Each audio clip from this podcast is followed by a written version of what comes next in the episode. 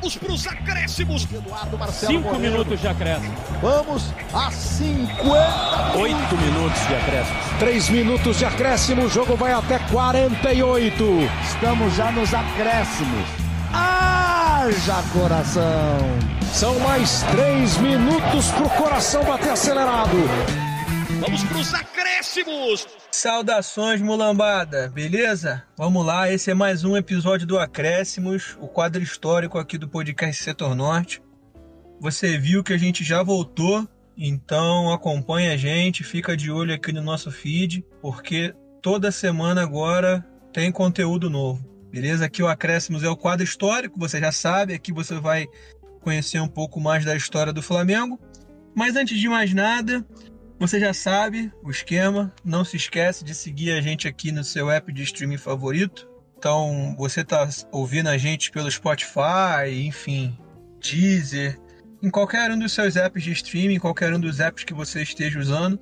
Procura aí o campinho de seguir, o botãozinho, clica, passa a seguir a gente, porque isso é muito importante. Ajuda o nosso trabalho, estimula a gente a trazer cada vez mais conteúdo para vocês aí. Beleza? Além disso, Segue a gente também no Twitter e no Instagram, arroba setornortebnh, mesmo esquema de sempre. Lá você também tem acesso ao nosso Pix, que é o bnhcrf.gmail.com.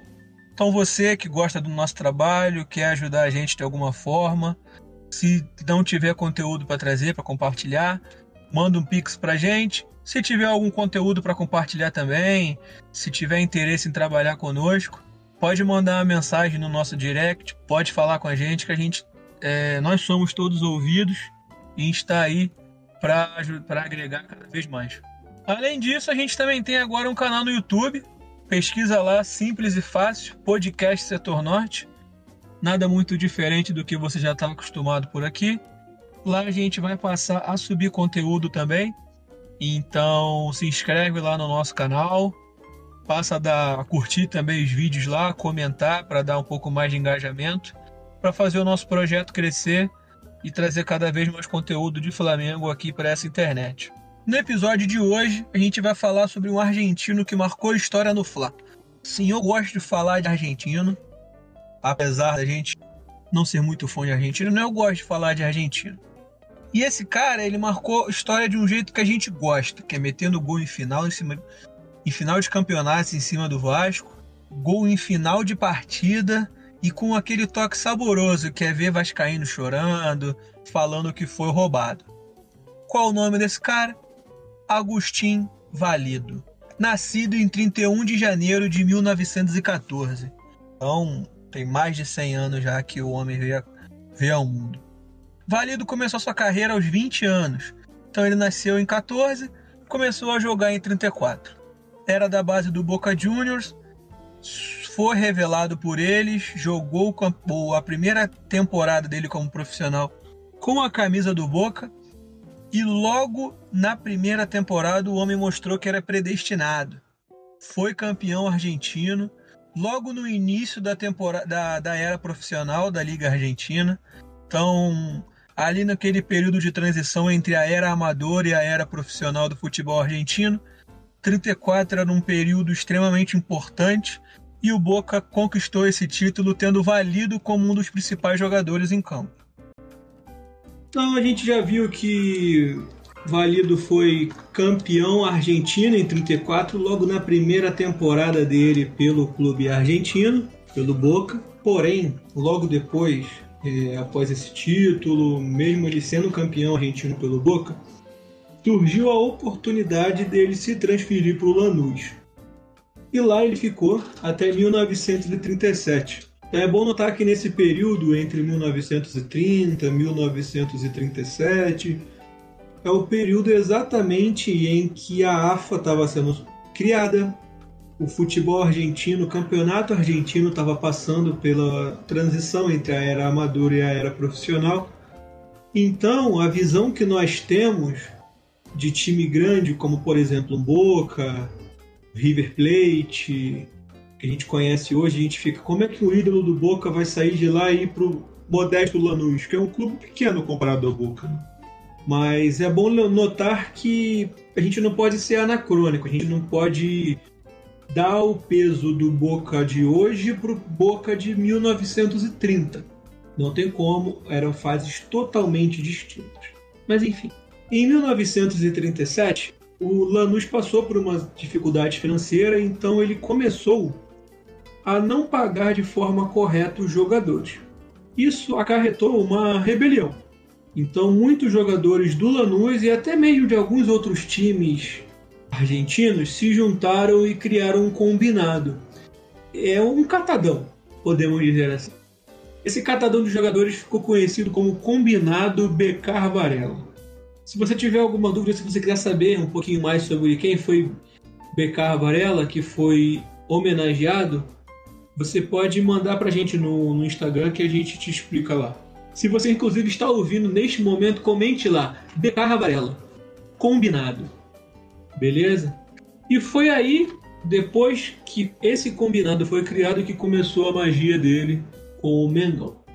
Em 1937, esse combinado veio fazer uma excursão aqui no Brasil, onde eles jogaram contra vários times, jogaram contra o Fluminense e jogaram contra vários times e entre esses times estava o Flamengo. Nessa partida, Válido jogou tão bem, mas tão bem, que o presidente do Flamengo se encantou com o futebol dele e aí começou a fazer de tudo para contratá-lo. Como o cara já tinha se revelado mesmo, o Lanús não estava pagando direito, foi tranquilo, ele assinou, se tornou uma lenda aqui pelo Flamengo, ficou aqui entre 1937 e 1943, jogou 143 partidas, marcou 45 gols, e isso o insere no top 5 artilheiros estrangeiros do Flamengo. Então você consegue ver que é um feito absurdo. O cara jogou lá em 1939. A gente está em 2021. Quase 100 anos. Quantos jogadores passaram pelo Flamengo nesse período? Quantos jogadores estrangeiros passaram pelo Fla? E ele continua entre os cinco primeiros. Inclusive, nem o Arrascaeta passou ainda. Tá? No, quando esse episódio está sendo gravado, a Arrascaeta estava a 12 gols de ultrapassá-lo. Acho que ele ultrapassa nessa temporada aí, na temporada 2021. Em 1943, ele já tinha conquistado os cariocas de 39 e de 42, o que também era um feito absurdo. E hoje a gente tem a visão de que o carioca é o carioquinha, né? Mas naquela época o carioca ele era muito importante, tanto que a gente tem tem relatos de, por exemplo, o Botafogo do Garrincha abrir mão de disputar Libertadores para poder disputar a partida do Carioca. Hoje em dia é bizarro imaginar isso. Naquela época o estadual tinha um peso diferenciado. Então em 43 ele já tinha conquistado dois títulos, já tinha conquistado o Carioca de 39 e o de 42, e ele resolveu se aposentar. O Flamengo, em 43, foi campeão carioca. Anota essa informação que a gente vai fazer um callback no futuro. Em 43, Valido tinha 29 anos, abriu uma gráfica, estava vivendo sua vida normalmente, até que em 1944 ele resolveu voltar à Gávea e teve uma ideia brilhante de disputar um amistoso. Eu não sei se esse amistoso foi agendado pelo próprio Valido, se foi agendado pelo Flamengo, não sei. Sei que rolou um amistoso entre os operários da empresa do Valido, da gráfica que ele tinha, contra o time do Flamengo da época. Naquela época era muito normal. Gente está falando de um período em que nem todos os jogadores eram profissionais. Inclusive, acredito que pouquíssimos eram profissionais. Então era extremamente comum rolar esse tipo de amistoso. O operário da fábrica tal contra Fluminense, contra Flamengo. O técnico da época, Flávio Costa, você, flamenguista que gosta de estudar um pouquinho de história do Flamengo, que já leu um pouquinho sobre relatos clássicos do clube, já ouviu falar nesse cara e ele ficou extremamente apaixonado pelo que viu quando o Valida entrou em campo. Porque o argentino estava parado há mais de um ano, mas ainda jogava muito.